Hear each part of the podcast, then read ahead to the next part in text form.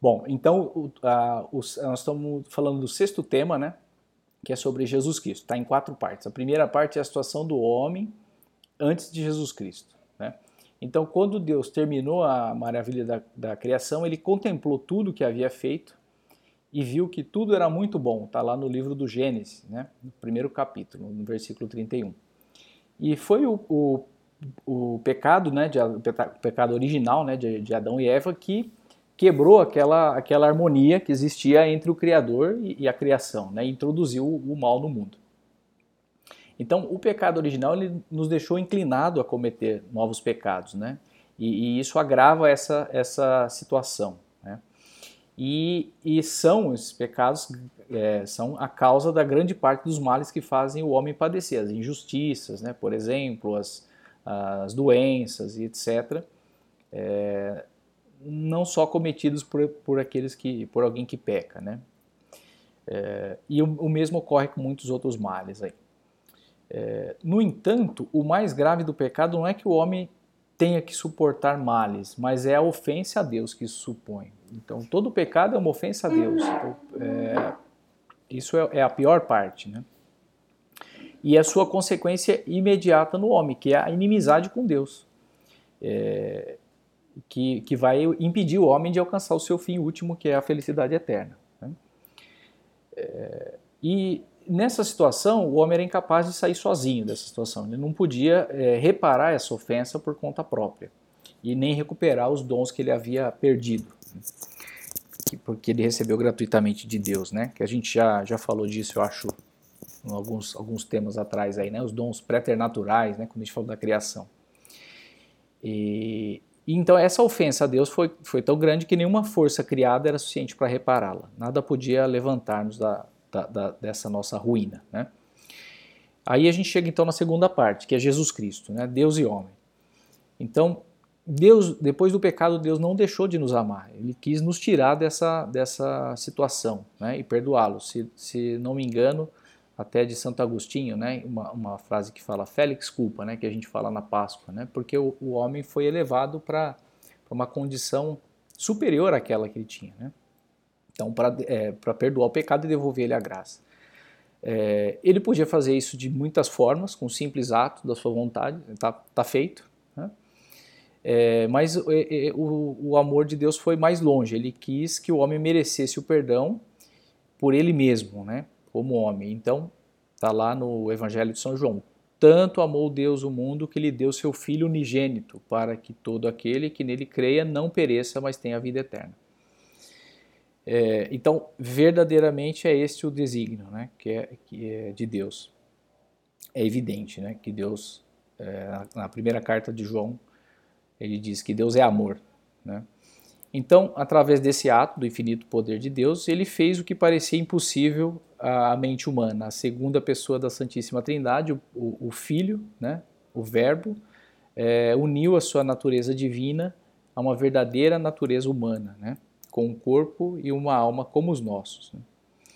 É, então, dessa união, é, não surgiu um ser com duas personalidades, né, é uma pessoa, Cristo, uma única pessoa, pelo contrário, as duas naturezas se uniram, né, essa união a gente chama de união hipostática, né, na pessoa divina do Filho de Deus. Então, dessa, desse, desse modo, Deus cobriu a infinita distância que havia entre Deus e os homens, né, porque Ele próprio se fez homem. Então, Ele estendeu essa ponte entre o divino e o humano. Então, este é o, é o fato central de toda a história da humanidade, né, a vinda de Cristo. Não é simplesmente um homem extraordinário, nem um Deus com aparência humana, nem um, semideus lendário. Né? É, é, perfeito Deus e perfeito homem. É, ela é uma, é uma união singular e que ultrapassa a nossa capacidade de compreensão também. Né? É um dos grandes mistérios da nossa fé. Né? Então tem o mistério da, da Trindade, que é um, um, grande mistério da nossa fé, e o mistério da encarnação também é um grande mistério da nossa fé. É, então uma, uma citação aqui de São José Maria, num livro que se chama Cristo que Passa. É preciso ver o menino, nosso amor, no seu berço, olhar para ele sabendo que estamos perante um mistério. Precisamos aceitar o mistério pela fé, aprofundar no seu conteúdo. Para isso necessitamos das disposições humildes da alma cristã. não pretender reduzir a grandeza de Deus aos nossos pobres conceitos, às nossas explicações humanas, mas compreender que esse mistério, na sua obscuridade, é uma luz que guia a vida dos homens. Né? Isso a gente já comentou também em, muitas, é, em muitos desses temas, né? que a fé tem, uma, tem, tem os nossos mistérios, nós temos uma limitação humana que nós não podemos abarcar todos os mistérios. Né? Nós temos uma certa compreensão, nós temos a fé e a razão que nos, nos eleva para Deus, né? mas temos que nos colocar também na condição humana, né? que é de não conseguimos abarcar todos os mistérios. É, e com a sua vinda, Jesus mostrou de uma maneira evidente que o nosso fim não está nas coisas da terra, né? É, mas sim em nos unir é, a Deus no céu. Né? É por isso que aqueles que não, não conhecem Jesus Cristo, eles veem o homem é, assim como uma mais um dos animais, né? Só o lado material, né? Buscar a felicidade do, nos prazeres e, e no, no, que é próprio dos animais, né? E, mas nós, no entanto, sabemos que Cristo, é, nós podemos e devemos nos espelhar em Cristo, né? Que nós estamos feitos para nos unir a Deus. Então, na, na carta aos Colossenses, São Paulo diz: Buscai as coisas do alto, não as da terra. Né? Então, é, temos que largar as coisas que amesquinham o coração. Né? Preguiça, desejos de facilidade, é, orgulho, prazeres, é, a timidez para as coisas do espírito, né? respeito humano. Aí. Bom, é, a terceira parte, então, a vida de Jesus. Né? Então, no centro da, da história humana, como eu falei, é o, é o seu fato mais importante acontecido, né? a encarnação do Filho de Deus. Inclusive a gente conta a passagem do tempo assim, né? Estamos no ano aí 2000 depois de Cristo, né?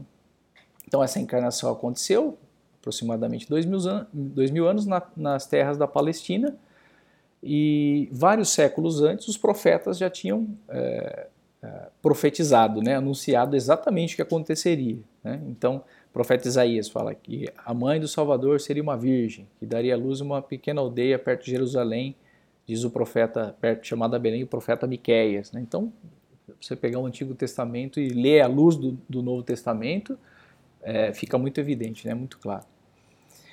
É, a mulher que Deus tinha escolhido, a Virgem Maria, é a única pessoa humana que, por um especial dom de Deus, foi concebida sem o pecado original. Né? Por isso, a igreja também a chama de a Imaculada Conceição, né? foi concebida sem pecado. É, aqui tem uma citação também de, de que está num, num, ponto de caminho, não está tá literal aqui, mas São José Maria diz, né? Imagine se a gente pudesse escolher a nossa mãe, como seria? Então a gente escolheria a mesma mãe que a gente tem, né? E acumularia ela de todas as qualidades, né? Que a gente pudesse, né? Sem, nem, sem nenhum defeito. Então foi isso que Deus fez, né? Escolheu a sua própria mãe e, e acumulou de virtudes, né? E a resposta da, da Virgem foi essa: faça-se, né? ela teve uma correspondência é, é, total, né, completa à vontade de Deus. E, então diz lá no Evangelho de São João, e o verbo se fez carne e habitou entre nós, né? Vamos, lemos no Natal. Então, quando se cumpriu o, o, o tempo natural, o menino Jesus nasceu em Belém, é, no meio de uma grande pobreza, né? Sua mãe envolveu-lhe em panos, recostou ele num presépio, porque não havia lugar para eles na estalagem, né? relata São Lucas no Evangelho. E, e, e, outro detalhe é que Santa Maria concebeu Jesus virgem e assim permaneceu, né? durante o parto e por um especial privilégio de Deus. Então foi sempre virgem. Né? Maria é sempre virgem. É virgem e mãe ao mesmo tempo.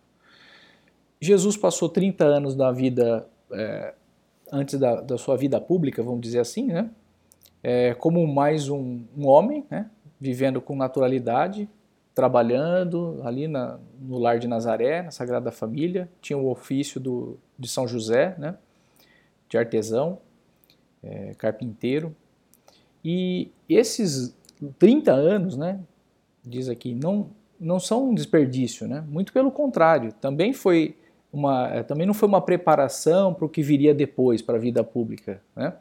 Não, tinha um fim em si mesmo. Né? Jesus trabalhava ali na oficina, é, já estava nos salvando, já estava nos redimindo pelo, pelo trabalho dele, que era a obra divina. Né? Então, essa ocupação que ele teve era trabalho de Deus na terra, né? as ações, as obras todas. E mostrou pra, durante esses 30 anos que o trabalho humano é um meio de santidade, né? que para Deus não há tarefa de menor ou maior importância. O trabalho que vale mais é aquele que se realiza com mais amor de Deus. Né? Então, é, numa, numa outra citação aqui de São José Maria, diz assim: Jesus, crescendo e vivendo como qualquer um de nós, revela-nos que a existência humana, a vida comum de cada dia, tem um sentido divino. Né? É um livro que chama Cristo que Passa também, no outro ponto, 14. Então, passando esses 30 anos, se manifestou aos homens, com um grupo de 12 apóstolos que ele escolheu, percorreu a Palestina ensinando a verdade. Então, essa doutrina de amor, a mais maravilhosa que poderia existir, e praticando tudo o que ensinava, fez e ensinou. Né? Então, diz no, nos Atos Apóstolos, no primeiro capítulo, que Jesus Cristo é, fez e ensinou. Ao mesmo tempo, confirmou sua doutrina com milagres que apenas Deus podia fazer. Né? Então, Deus fazia, Jesus fazia os milagres, claro, por misericórdia também daquelas pessoas que sofriam ali, mas também para mostrar que era filho de Deus. Né? É, e depois tem uma, uma, uma, outro capítulo com mais detalhes, né? mas é, no final padeceu e morreu na cruz para reparar os pecados de todos os homens. Né? Então, no terceiro dia depois da sua morte, ele fez o maior milagre de todos, que foi ressuscitar, é, mostrando claramente que era Deus. É, Deixou-se ver várias vezes pelos apóstolos, né, pelos outros discípulos e, por último, por muitas, muitas pessoas, tem os relatos evangélicos, e depois subiu aos céus, permanecendo à direita do Deus Pai. Né. Essa narração toda da vida de Cristo está nos quatro evangelhos, é, que, que, formam uma parte importante, né, importantíssima da, da Sagrada Escritura, é, que não são apenas inspirados por Deus, mas recolhem fielmente muitas palavras de Jesus, né, literais. Ali. E foram escritos por São Mateus e São João, que são dois apóstolos, e por São Lucas e São Marcos, que são dois dos primeiros discípulos ali. E são como quatro biografias né, do Nosso Senhor, que todos é, nós devemos ler com muita atenção, né, com, muito, com muito critério e, e todos os dias, um pouquinho ali por dia, para a gente saber como foi mesmo a vida né, de, de Cristo. É, bom, e aí tem uma ressalva, no entanto, nem todas as edições são completas e autênticas, devem consultar quem nos pode aconselhar, né, de ter uma tradução boa da Bíblia, uma tradução católica né, e boa. Bom, a última, última parte. Em Cristo temos todos os ideais. Então, Jesus ele é um modelo perfeito para nós, né? porque é verdadeiro Deus e verdadeiro homem. Né? É o mais perfeito homem que existiu. Então, no Evangelho, nós podemos ver as qualidades de, de Deus mais admiráveis. Né? Então, tem um ponto de, de caminho. São José Maria diz assim: Oxalá fossem tais o teu porte e a tua conversação, que todos pudessem dizer quando te vissem ou te ouvissem falar. Este lê a vida de Jesus Cristo. Já pensou? A pessoa olhar para um de nós assim e falar: puxa, esse cara lê a vida de Jesus Cristo. É, bom, em primeiro lugar, Jesus é modelo pela essência da sua vida, da sua doutrina, né, que é o amor. Como já, já falamos aqui, é, ele passou fazendo e ensinando, né? Então ele fazia o que ensinava. É, e o amor de, de, Jesus por nós vai muito além do que a gente pode é, imaginar. Basta lembrar que ele mandou amar não só os nossos amigos, né, mas amar também os nossos inimigos. Né? Então é uma doutrina nunca vista, né, que contrasta tudo que a humanidade já, já, já tinha visto. Né? É, somente com essa doutrina, ou seja, por amor, é possível instaurar a verdadeira justiça e a verdadeira paz no mundo. Então as injustiças nunca serão evitadas se se prega o ódio, a luta entre classes, ou se se ensina que cada um deve buscar exclusivamente o seu próprio interesse, né? por, por conta, salve-se quem puder.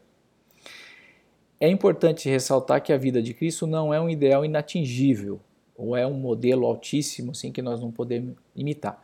Evidentemente, nós não chegaremos a ser como Cristo, né? mas nós devemos aspirar a isso, né? na medida do nosso possível, da nossa limitação, parecer-nos com Cristo o mais possível.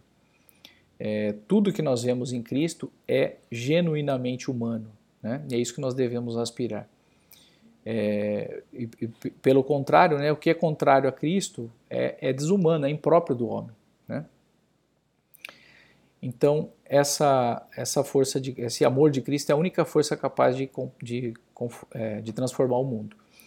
Então, um, uma citação aqui de Caminho, é, no ponto 301, né? Quando a gente às vezes vê a, vê a realidade à nossa volta, assim, fica um pouco desanimado com as coisas que estão acontecendo, né? Seja de, de ordem, sei lá, política, ou social, ou econômica, ou humana, de qualquer razão aí. Então, nosso padre diz assim no ponto 301: um segredo, um segredo em voz alta. Essas crises mundiais são crises de santos. Deus quer um punhado de homens seus em cada atividade humana. Depois, paz Cristo em reino Cristo, a paz de Cristo no reino de Cristo. No entanto, é necessário colocar em prática, né, imitando o Senhor com a graça divina que Ele nos dá. Então, como consequência do amor, nele resplandece o espírito de serviço. Está lá no, no, Evangelho de São Mateus: Não vim para ser servido, mas para servir. E sua vida de trabalho constante em prol dos demais é a condição essencial para levar uma vida cristã. É, bom, e da figura de Jesus, né? Jesus deveria ser muito simpático, uma presença extremamente agradável, porque atraía, né? a figura de Jesus atraía. É, todos se achegavam à sua volta, as crianças, né? era humanamente atraente. É, é, possível descobrir nele todas as virtudes humanas, a sinceridade, a generosidade, sem limites, o desprendimento dos bens terrenos, né? como levou sua vida, a amizade, a fortaleza, a pureza. É, e nós temos que conhecer Cristo para amá-lo, senão não, não, chegaremos a amar Cristo. Né? É, quem conhece o seu amor, que o levou a encarnar-se a morrer na cruz por nós, não fica indiferente. Então, não ficamos indiferentes se conhecemos a Cristo de verdade. Né? Um outro ponto de caminho. Ao oferecer-te aquela história de Jesus, pus como dedicatória que procures Cristo, que encontres Cristo, que ames a Cristo. São três etapas claríssimas. Tentaste pelo menos viver a primeira? Então, isso é um, é um ponto de caminho, né? É, caminho tem uma edição crítico-histórica, que chama de Caminhão, né? que conta a história de cada ponto daquele. Né? Cada ponto daquele foi tirado de alguma conversa, de alguma de algum episódio real, né? não foi nada ali inventado ali da cabeça de São Zé Maria, ele disse, eu vou escrever isso aqui. Então são, são conselhos, conversas, ele foi tirando esses pontos ele diz que ofereceu uma vida de Cristo né, para uma, uma pessoa e colocou ali na capa essa, essa citação. Né. É, por fim, a nossa relação com Cristo não pode ser simples imitação exterior. Com a graça sobrenatural que nos mereceu e que Ele mesmo nos deu, podemos e devemos unir-nos a Ele, deixá-los atuar em nós para dizermos com São Paulo: Não sou eu que vivo, mas é Cristo quem vive em mim. Está lá na carta aos Gálatas. Isso é o que tinha para hoje sobre esse tema. Né? Então, finalizando aqui, é, imitar a Cristo, precisamos conhecer Cristo, né? ter união, seja por, é, vamos dizer assim, pela leitura do Evangelho, pela vida de Cristo, né? seja pela oração também, né? Tá unido, tá aquele trato diário com nosso Senhor vai, vai nos dar essa essa essa graça especial, né, que falamos aqui para viver conforme a nossa a nossa fé. Muito bem, senhores, é isso aí.